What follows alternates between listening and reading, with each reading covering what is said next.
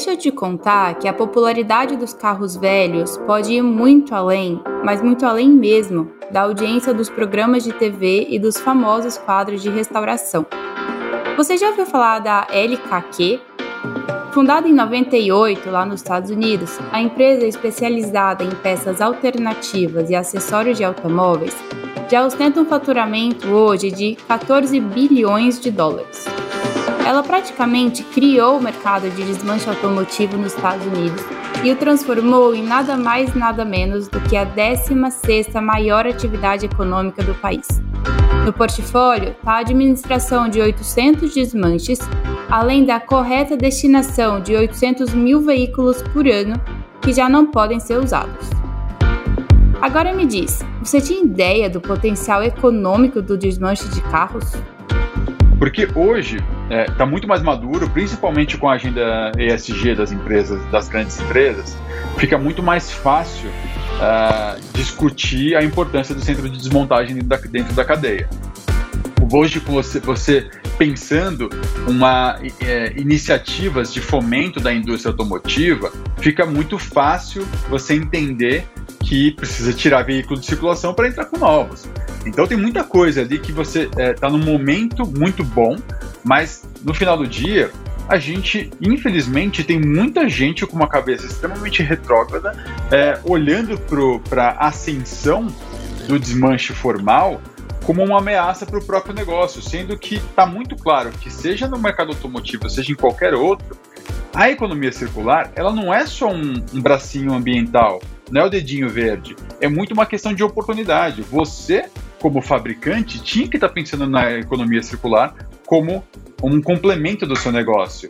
Como é que você põe um, produto no mercado e finge que ele não existe mais? Você perde muita oportunidade econômica disso antes da gente falar das ambientais, sociais.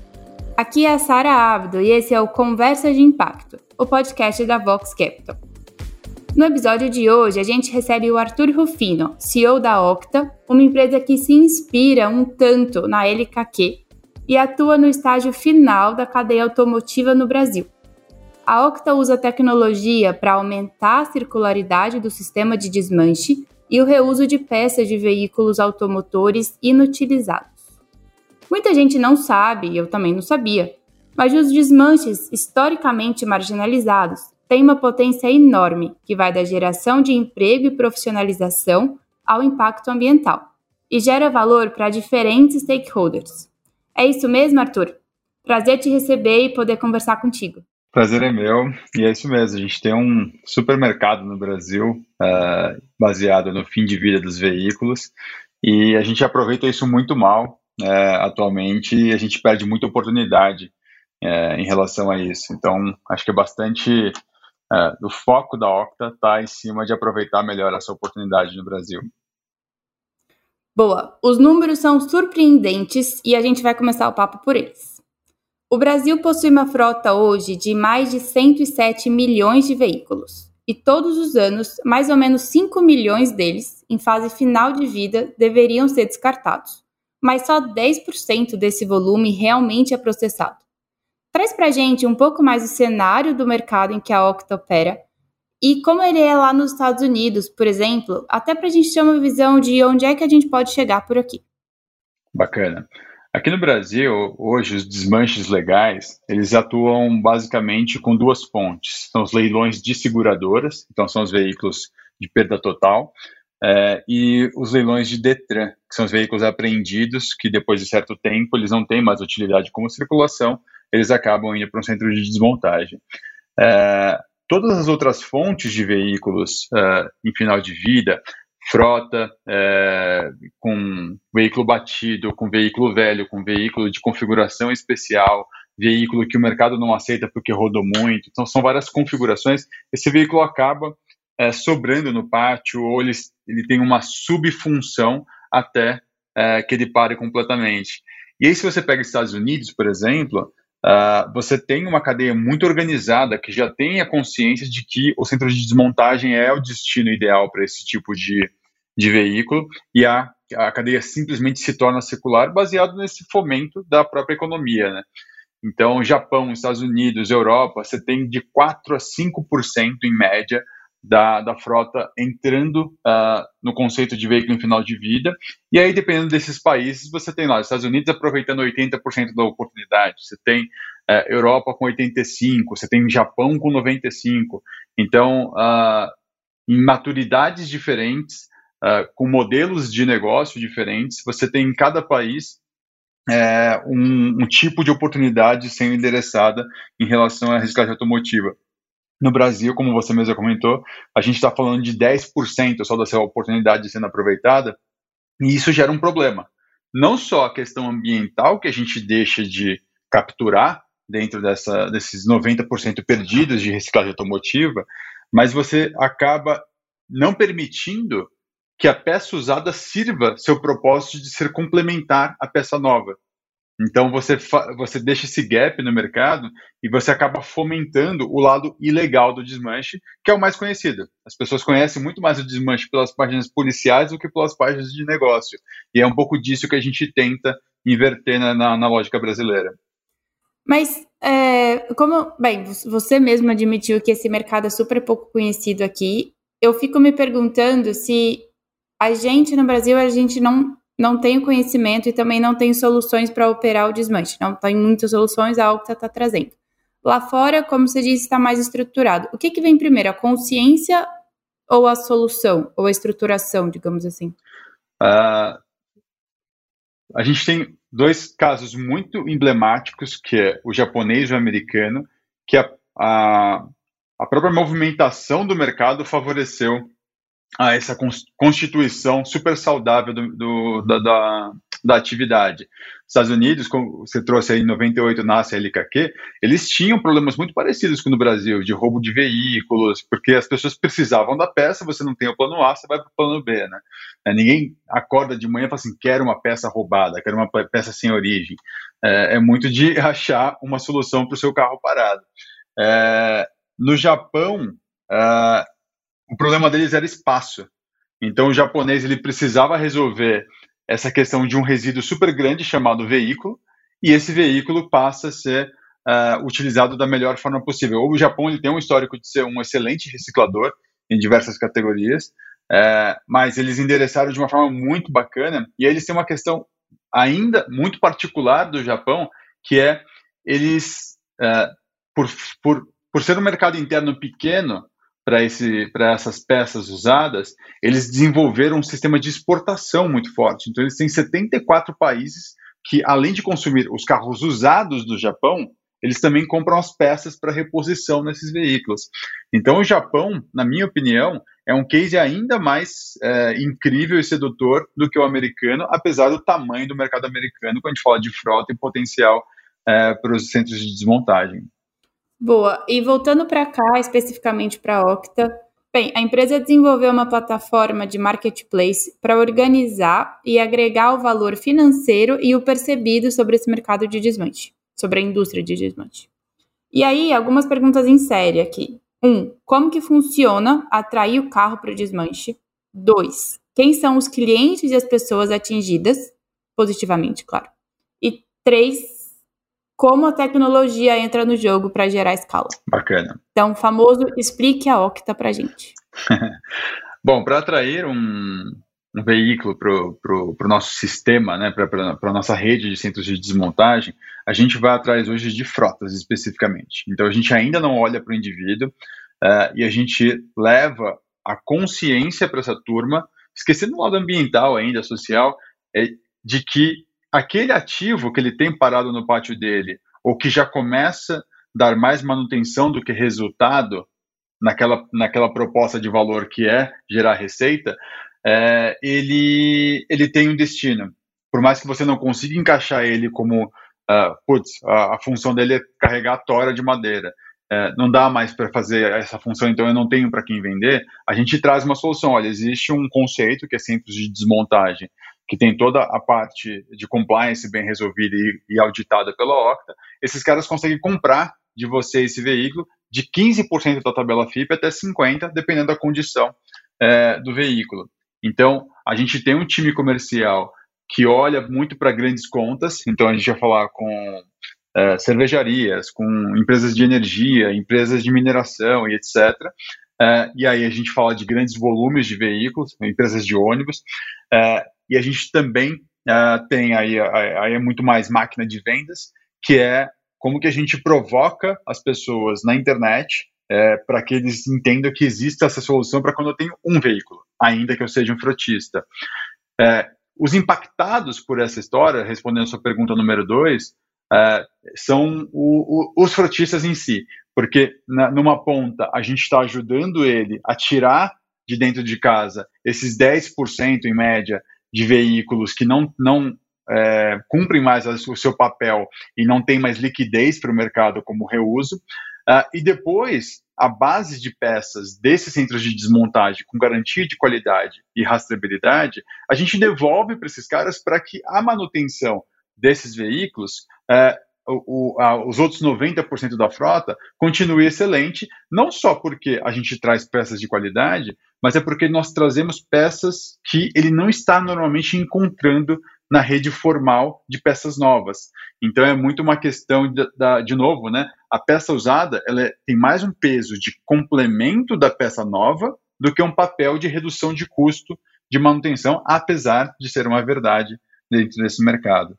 E aí uh, um terceiro stakeholder nesse negócio é a sociedade, porque você tem tanto os impactos ambientais uh, positivos dessa, dessa atividade, para cada veículo de passeio que a gente tira de circulação e coloca dentro do centro de desmontagem, a destinação focada em reuso, remanufatura e reciclagem é, gera um saving de 3,7 toneladas de CO2 por veículo. É muita coisa.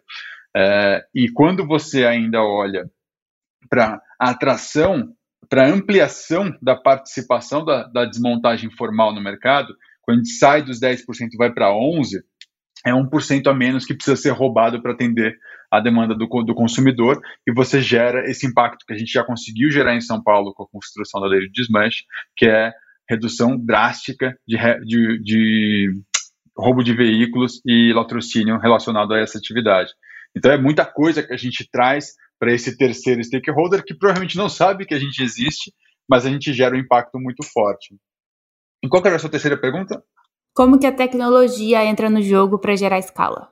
São vários fatores que a tecnologia é, suporta aqui com a gente. O primeiro é, é, tornar simples essa relação que, do jeito que eu explico, que parece complexa, mas não deveria ser, é, dando fluência nesses, nessas, nesses dois pontos de contato, né, a disponibilização do veículo e a disponibilização da peça, mas principalmente uh, trazendo uma visão clara de pricing nas pontas, você tem uma visão clara de, do, do, benefício econômico é, das duas relações que você pode ter com o centro de desmontagem é, e também nos ajuda a tangibilizar muito desse impacto. Então a gente tem que trazer o tempo todo uh, informações novas e a gente vai uh, uh, trabalhando o, o, esses números para que as pessoas consigam enxergar não só o impacto econômico dentro da sua manutenção, que o veículo voltou a circular com velocidade e, e, e, e o cara acabou gastando menos, mas principalmente que uh, a manutenção dele está mais verde, a manutenção dele está mais correta ali dentro do, do, do, conceito geral de uma, de uma boa manutenção. Então, o, tem muita. Está cedo para falar que é inteligência artificial que a gente precisa, mas é, a gente precisa de, um, de números muito dinâmicos. Como é que eu te dou o pricing perfeito o tempo todo? Como é que é, nessa loucura de coronavírus, que você tem um boom do mercado automotivo, né, da venda do veículo usado, como é que eu faço com que os preços dos centros de desmontagem acabem acompanhando isso também? Porque se subiu o preço do usado, consequentemente subiu o preço do veículo batido, do veículo inutilizado. É, se subiu esse preço, muda o resultado na outra ponta do, da peça, é, sim, não. Então, toda essa dinâmica, eu preciso ajudar o centro de desmontagem sempre a tomar a melhor, melhor decisão possível. Então, a tecnologia é essencial para a gente nessa questão. Tá, essa pergunta, primeiro, me deu várias, várias coisas na cabeça, assim, com essa, com essa resposta, na verdade. Mas eu queria trazer o ponto que a gente conversou um pouquinho antes, de como é que a gente traz para a circularidade no setor automotivo esse, essa esse valor ou essa experiência de que a peça usada, usada entre aspas, e que é uma peça reciclada, tem um valor tão bacana quanto a peça nova. É, porque quando eu pensei em, em, em, pensei nisso agora, porque quando você diz, ah, e aí se aumenta o preço do, do veículo usado, pode ser que isso impacte no, no meu preço. Conta um pouquinho de como que funciona essa, essa agregação de valor, essa geração de valor na peça, na peça reciclada e como que isso pode ser um grande diferente. Acho que como que isso pode ser até um divisor de águas em como que o Brasil entende a, a economia circular. Ah, bacana. É, eu acho que a gente, a palavra central da economia circular está em complementaridade. É, a, seja um veículo, seja uma peça, seja o que for ali, é, você precisa entender que nem sempre vai fazer sentido produzir algo novo para atender sua demanda. Então, o, a principal geração de valor da cadeia da desmontagem de veículos é, é que ela possibilita a oferta de subprodutos em três categorias que a gente precisa dentro da economia circular. A gente precisa de reuso, que é a extensão da vida de algo que já foi é, produzido. E isso é sensacional, porque não só você economiza recursos e etc., energia para não pra, da, da não produção, mas principalmente você garante que o distribuidor de peças não seja obrigado a manter em estoque coisas de baixo giro.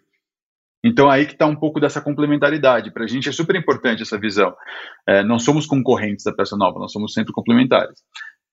Na, na, na, segunda camada, você tem as peças que são passíveis de remanufatura e recondicionamento.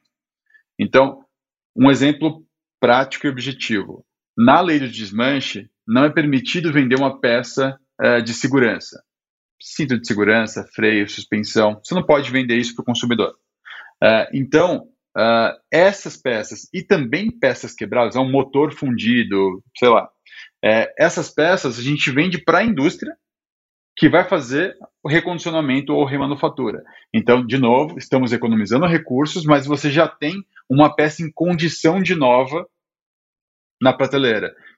Mais barata, muito mais verde. Na terceira camada, você ainda tem toda a galera das peças que não serão recuperáveis, não serão vendidas, ou até são peças que simplesmente não há demanda. Então você classifica isso como sucata e vai destinar aço, plástico e, e afins é, dentro dessa estrutura. Então, a, de, de, geração de valor, a gente tem hoje é, as principais é garantir acesso à manutenção, de algo que hoje você não tem amplamente disponível, principalmente quando você se afasta das capitais. É, e em segundo lugar, você tem o, o, o, impacto mais ambiental. As pessoas vão demorar para conseguir tangibilizar é, o impacto social da redução de, de, de, crime. Né? Quando a gente chegar na, na, na, no segundo momento, que a gente realmente consegue olhar para o consumidor final, a pessoa física, tanto vendendo veículos na Alcota, mas também comprando as peças, a gente tem a democratização desse acesso. E aí sai da questão econômica, e aí você vai para uma família de um bairro de, do interior de São Paulo, é, que tem lá o carro 2010, que não é extremamente velho, mas ela não tem peça porque naquela região não vai achar peça. Se você conecta ela numa rede como essa, você garante que essa pessoa possa voltar a circular com o veículo dela.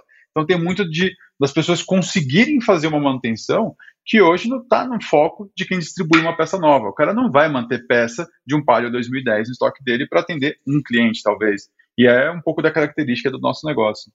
A gente já tangenciou o assunto do impacto ambiental e você acabou de entrar bastante na parte social, mas queria gastar um tempinho para entrar um pouquinho mais nele, que é me conta um pouquinho mais do ambiental. Eu, eu sei que tem aqueles cálculos legais ali, eu particularmente achei bem interessante, de, da, da redução de, de, de CO2, logo da redução da, da, pegada de carbono, que é um assunto super relevante e está gerando um valor grande para indústrias em geral. V vamos começar por aí, depois a gente entra um pouco mais no, no, no social. Tá bom. É, além dessa, dessa pegada muito forte, né, são 3,7 toneladas de CO2 que a gente deixa de emitir a cada veículo desmontado, você tem alguns outros desdobramentos. você tem uma ideia, hoje, só os Detrans de todo o Brasil, eles acumulam mais de 4 milhões de veículos em pátios estão lá abandonados. Então você tem dois problemas ali. Você tem é, proliferação de doenças, dengue e afins, porque esses carros estão lá acumulados com água, etc. E o segundo ponto é não existe um desses pátios que seja asfaltado. Então, 100% desses 4 milhões de veículos estão contaminando o solo nesse momento. Então, é um impacto ambiental considerável. Muitos dos, desses pátios sofrem multas diárias de Ministério Público, mas você não tem solução hoje que não seja desmontagem. Então, esse troço começa a crescer um pouco mais. Ainda tem outro desdobramento que é: se você, dentro dessa economia circular da cadeia automotiva, mantém a frota circulante mais saudável com uma manutenção acessível, você começa a reduzir emissões. Se você fomenta essa cadeia por muito tempo, você começa a reduzir a idade média, você reduz ainda mais emissões.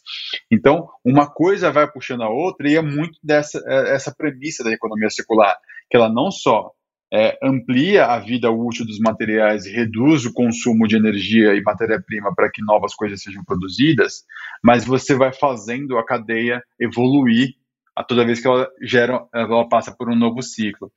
É, tem um milhão de outras coisas que a gente pode explorar, como, por exemplo, é, transporte de peças de uma fábrica até a cidade, sendo que os centros de desmontagem já são dentro das cidades. Então, você tem muita coisa ali, tem muita, muita coisa em relação a esse ambiental.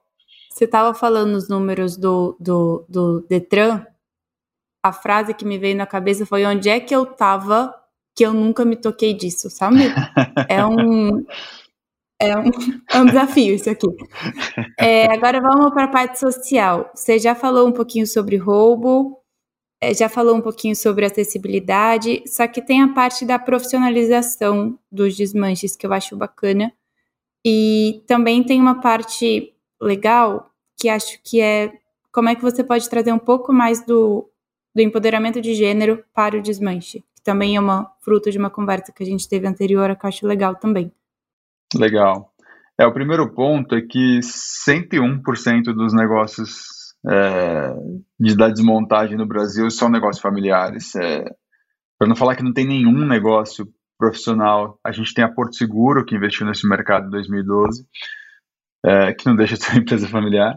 É, mas o, a grande questão é que são normalmente pequenos negócios fundados por um mecânico é, que normalmente nasceu de uma dificuldade, ele não tinha que fazer com o veículo dele, ele acabou desmontando. É, e é uma turma é, sem qualificação, é, que foi na raça ali acontecendo.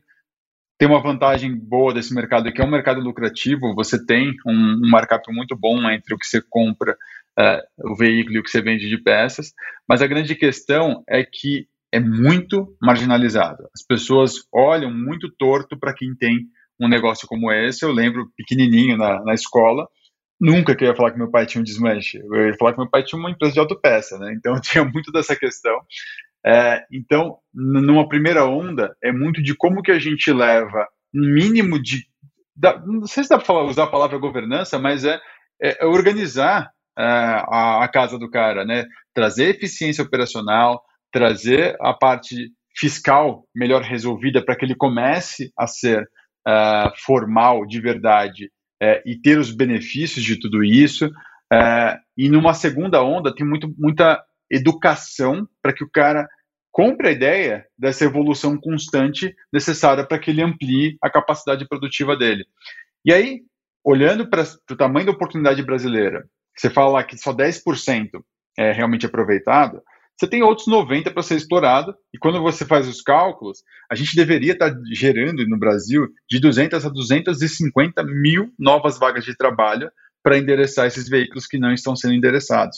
Então, tem uma oportunidade muito grande de não só ampliar o negócio dessas famílias que já investem nesse mercado, mas também ajudar outras famílias que serão empregadas nessa estrutura. É, dentro do social ainda, tem muita questão de que a grande maioria desses negócios são negócios na periferia. Então você acaba também levando oportunidade para as regiões onde é, a gente mais precisa hoje de, de negócios prosperando, né, de negócios gerando oportunidade. E você começa também a gerar casos de sucesso, que eu acho que é, um dos, é uma das coisas mais subjugadas aí dentro da, do universo da, daquilo que o Brasil precisa, que é gerar referência positiva de empreendedor dando certo perto de você. Porque a gente fala muito, né? Porra, o moleque da favela, o sucesso para ele é o traficante.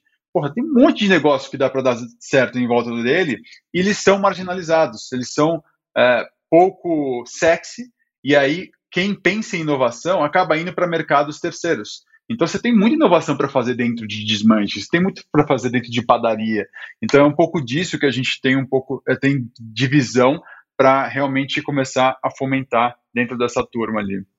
Bacana. E quero falar um pouco da sua experiência agora, né? Tipo, você tem uma vivência importante aí no mercado e na, e na regulação dos, dos desmanches, como você trouxe um pouquinho antes. Quero que você conte um pouquinho da, da sua trajetória e como você próprio pavimentou o caminho para a Octa. E ah, bacana. tem uma parte aqui legal que é, de novo, na economia circular, que é um conceito importante que é como, como que foi esse seu despertar na economia circular na cadeia automotiva? Legal. É, eu estava longe de ser o sucessor, óbvio, dentro da empresa da minha família. Né? Então, meu pai, o Geraldo Rufino, ele é um cara que veio de favela, é um cara super diferente em mindset, e é um cara que simplesmente fez acontecer tudo o que ele quis na vida. Né? Então, o JR é, é, fruto de um acidente, ele tinha caminhões que puxavam adubo, adubo é, esses caminhões colidiram e o que ele tinha para fazer na época era desmontar e, e assim nasceu a JR. Em momento algum, esse cara foi um visionário. É o cara do effectuation total, né? O que tem para fazer hoje, a gente faz da melhor forma possível e isso construiu a empresa. E aí, a partir de 2007, mais ou menos, é, eu já começava ali a ensaiar uh, meus primeiros passos, devia ter uns 22, 23 anos, é, como líder dentro da empresa, eu já estava lá desde os meus 16 anos, é, mas como líder, e, e, eu comecei a navegar esses, esses pedaços da empresa que não eram os óbvios, né, comercial e operação. É, isso era muita coisa do meu irmão e do meu pai. E aí eu comecei a mexer com marketing, comecei a mexer com o sistema da empresa, o RP, é, comecei a olhar o que estava acontecendo fora do país em relação a esse mercado, como que eu trazia as melhores práticas na parte industrial, é, e, porque na minha visão a gente tinha que ser uma indústria, não dava para ser tão artesanal como era até então. É, e aí, é, principalmente baseado nas questões de marketing, que era levar as perguntas certas para o cliente, né, trazer a comunicação correta, eu percebi que tinha uma oportunidade muito grande de reduzir tempos. Para o cara era mais importante o caminhão dele voltar a circular rapidamente do que o preço, do que qualquer outra coisa. Então a gente tinha que ser cada vez mais eficiente. Então, dos processos que eu fui construindo, a gente reduziu de três semanas para duas horas e meia, um tempo de desmontagem. A gente, meu pai já, já tem o sistema de rastreabilidade lá da, das peças desde 87. Só que lá em 2010, mais ou menos, eu trouxe isso para dentro de um RP de, grande, o TOTOS, etc. Então comecei a cobrir todas as peças. E tudo isso foi virando uma bola de neve, de novo, sem supervisão de águia, como as pessoas falam, né? Era muito de fazendo é, todo dia é, mais um pouquinho. E aí, em 2012, foi um super, uma super explosão de tudo isso que a gente estava criando ali. É, super positiva, tanto de exposição em mídia, mas também de geração de oportunidades, com a própria Porto Seguro, foi o que eu, eu construí junto com eles no centro de desmontagem. É, teve a, a LKQ, é, teve uma tentativa de aquisição da nossa empresa, é, e aí ficou muito claro de que a gente tinha criado uma oportunidade ímpar, eu estava colocando ali em cinco anos, a gente cresceu oito vezes de faturamento, é, mas tinha um risco muito grande de interpretação sobre o que é esse negócio no Brasil. É, eu lembrava muito dos bingos, né? O bingo você não sabe se 10% era legal ou 90% era, era legal, mas 100% foi proibido por conta dos ilegais. É, então eu comecei a, arriscar na Assembleia Legislativa de São Paulo tentativas ali de acessar deputados e ver o que, que dava para fazer. Não dava para fazer nada, eu tinha, sei lá, 24 anos, 25 anos. É, e eu achei um deputado lá super bonzinho, ou seja, ele também não ia conseguir grandes coisas. É, só que o que aconteceu é que em março de 2013 tentaram proibir o segmento. Né? Então foi uma super oportunidade, porque eu estava no lugar certo, com a metodologia correta, na hora certa. E aí a gente cons conseguiu ali em nove meses construir a lei do desmanche, foi sancionada em janeiro de 14, e aí deu um boom na minha cabeça. De depois de 12 meses da implementação da lei, a gente reduziu no estado de São Paulo 26% de roubo de carros, 17% de latrocínio baseado nessa lei. E é aí que eu comecei a perceber o impacto de um negócio relativamente pequeno perto do todo. A gente faturava lá 50 milhões de reais por ano, não era nada perto do tamanho do mercado. Só que a gente estava causando um impacto desse tamanho, né? Então, era a empresa de um cara vindo de favela, preto, é, que estava mexendo com desmanche, que é o negócio mais marginalizado que a gente tem no Brasil, é, e deu certo, o cara criou a família dele lá dentro e esse troço prosperou. É, o que o que, que, a gente não podia fazer, né? Ficou muito essa mensagem na cabeça. É, o que, que a gente podia levar de ensinamento dessa empresa para criar novos tipos de impacto e, principal, como que eu amplio esse impacto? Como JR sozinha dá para fazer isso? Não dá. Então ficou muito claro que eu precisava achar formas de escalar. E aí, escala, escala, escala, a gente está falando de startup. Então, desde então, eu vim perseguindo cofundadores é, para colocar essa visão de pé e foi no meio da pandemia que eu achei uh, os meus cofundadores e a gente acabou uh, botando a Octa para funcionar. E vamos falar de desafio agora. Acho que né, essa história que você acabou de contar já tem um monte de desafio superado, mas bora, daqui para frente, agora, sim, desafios existiram, a Octa foi criada. Quais os desafios da Octa para o Brasil no, daqui para frente? E quero um ouvir de você como que você vê o mercado evoluindo e que ponto a gente precisa ficar de olho para não deixar a peteca cair ou para não não perder o rumo, entre aspas, aqui. Legal. É, eu acho que um, um super ponto inicial está na cultura. Então a gente tem um desafio cultural, primeiro, por sermos híbridos, então a gente, por falta de proximidade, você já tem esse desafio e isso é comum a todas as startups, mas eu sempre tive uma visão de que a Octa precisava nascer com a, com a cultura mais correta possível, mais alinhada possível. Então, desde questões de diversidade de gênero, raça e afins, uh, mas também do, do, da comunicação, do, da assertividade e de um ambiente uh, produtivo e saudável para o colaborador, uh, isso foi um esforço muito grande no começo, porque eu tive uma, um berço muito bom nisso. voltando para o passado aqui, meus pais, os, ambos de favela, minha mãe representou um troço ímpar ali. Sem minha mãe, a JR não tinha sido metade do que foi.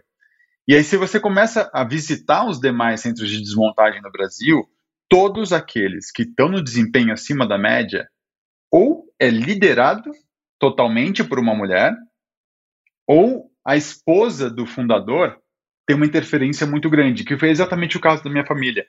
Então, a gente tem que sair um pouco desse tabu de que mercado automotivo é mercado de homem. E aí começo a ter, eu tenho, não é que eu tenho é, exemplinhos, são um milhão de provas de que todas as vezes que você tem esse nível de diversidade dentro dos negócios, os negócios são extremamente mais prósperos. Então, uh, desafio número um é como nós podemos nos manter, uh, nos mantermos atraentes para um público que naturalmente não olha para o mercado automotivo porque se sente repelido. O mercado repele, obviamente as, as mulheres se sentem repelidas, como que eu crio ambiente acolhedor para isso? O segundo ponto está ah, uh, muito na questão da educação do mercado. As pessoas conhecem muito pouco o conceito. E quando você bate na porta para levar a questão de veículo em final de vida, circularidade, é, a peça usada, são muitos tabus, de novo, que as pessoas carregam com elas sobre o que, que significa esse mercado. E aí você vê um mercado que sempre foi visto como um mercado extremamente ilegal em páginas policiais, você vem me propor que ele é solução justamente para o problema que ele causa, é, a pessoa dá uma bugada ali, né? Então, a gente. então a gente tem um pouco dessa missão de educação um do mercado, total. trazer, assentar a poeira e falar, não, fica tranquilo, porque a gente tem uma metodologia aqui para auditar esses centros de desmontagem E a gente tem isso via sistema, a gente tem isso via é, visitas presenciais, então tem muito disso para construir. É, e por último, é, é garantir que todos os stakeholders estejam é, comprados na ideia. Porque hoje está é, tá muito mais maduro, principalmente com a agenda ESG das empresas, das grandes empresas, fica muito mais fácil uh, discutir a importância do centro de desmontagem dentro da, dentro da cadeia. Hoje, você, você pensando uma é, iniciativas de fomento da indústria automotiva, fica muito fácil você entender que precisa tirar veículo de circulação para entrar com novos. Então tem muita coisa ali que você está é, tá num momento muito bom, mas no final do dia a gente, infelizmente, tem muita gente com uma cabeça extremamente retrógrada, é, olhando para a ascensão do desmanche formal como uma ameaça para o próprio negócio, sendo que está muito claro que, seja no mercado automotivo, seja em qualquer outro, a economia circular ela não é só um, um bracinho ambiental, não é o dedinho verde, é muito uma questão de oportunidade. Você, como fabricante, tinha que estar tá pensando na economia circular como um complemento do seu negócio. Como é que você põe um, produto no mercado e finge que ele não existe mais? Você perde muita oportunidade econômica disso antes da gente falar das ambientais e sociais. Então, é, acho que são, é, a gente está nesses três desafios, né? É, garantir uma boa cultura com toda essa questão de diversidade, trazer a educação para a frota e para o indivíduo que tem o veículo, para que ele realmente é, incorpore a economia circular dentro do, do seu dia a dia do, do automotivo. E, por último, trazer realmente os stakeholders para a mesa. Governo, montadora, seguradora, fabricante de autopeças, distribuidor de peça nova, como que a gente faz essa turma realmente é, sentar na mesma mesa e aproveitar essas oportunidades para a gente endereçar os 5 milhões de veículos que a gente tem para endereçar por ano no Brasil. E a pergunta de um milhão de dólares, tem alguma resposta para como é que dá conta desses desafios? ah, olha, eu sou. Tem gente que fala que eu sou persistente, tem gente que fala que eu sou teimoso, mas é, é muita resiliência mesmo para é, ter convicção de que é uma bandeira boa a ser defendida. Então, é, é, é, é lutando contra todas as expectativas e estatísticas, a gente botou um mercado improvável de pé é, a gente está avançando super bem com a Octa e a Octa tem muito desse papel de ser uma, uma ferramenta de autorregulação do mercado. Né? A gente dá muito poder é, para que a, a economia se organize e faça acontecer a coisa. Então, acho que o, o, a resposta, basicamente, se, tem, tentando não ser pretencioso aqui, é a Octa, porque é, é a gente traz todo esse conhecimento para o mercado é, e tenta endereçar da melhor forma possível e de uma forma justa, né? A gente não quer a pizza toda pra gente, né? A gente quer realmente que a coisa seja justa, porque não é um mercado que a gente vence sozinho. É muito por isso que eu saio da empresa da minha família para dar poder para os concorrentes, porque é um negócio que todo mundo precisa subir junto. Bacana, eu gostei do papo. Eu fiquei muito intrigada que realmente eu não sabia onde eu tava, que eu não sabia de todos esses números. é, gente, esse foi mais um Conversa de Impacto. Eu sou a Sara Abdo e a gente se vê de novo daqui 15 dias. Até lá!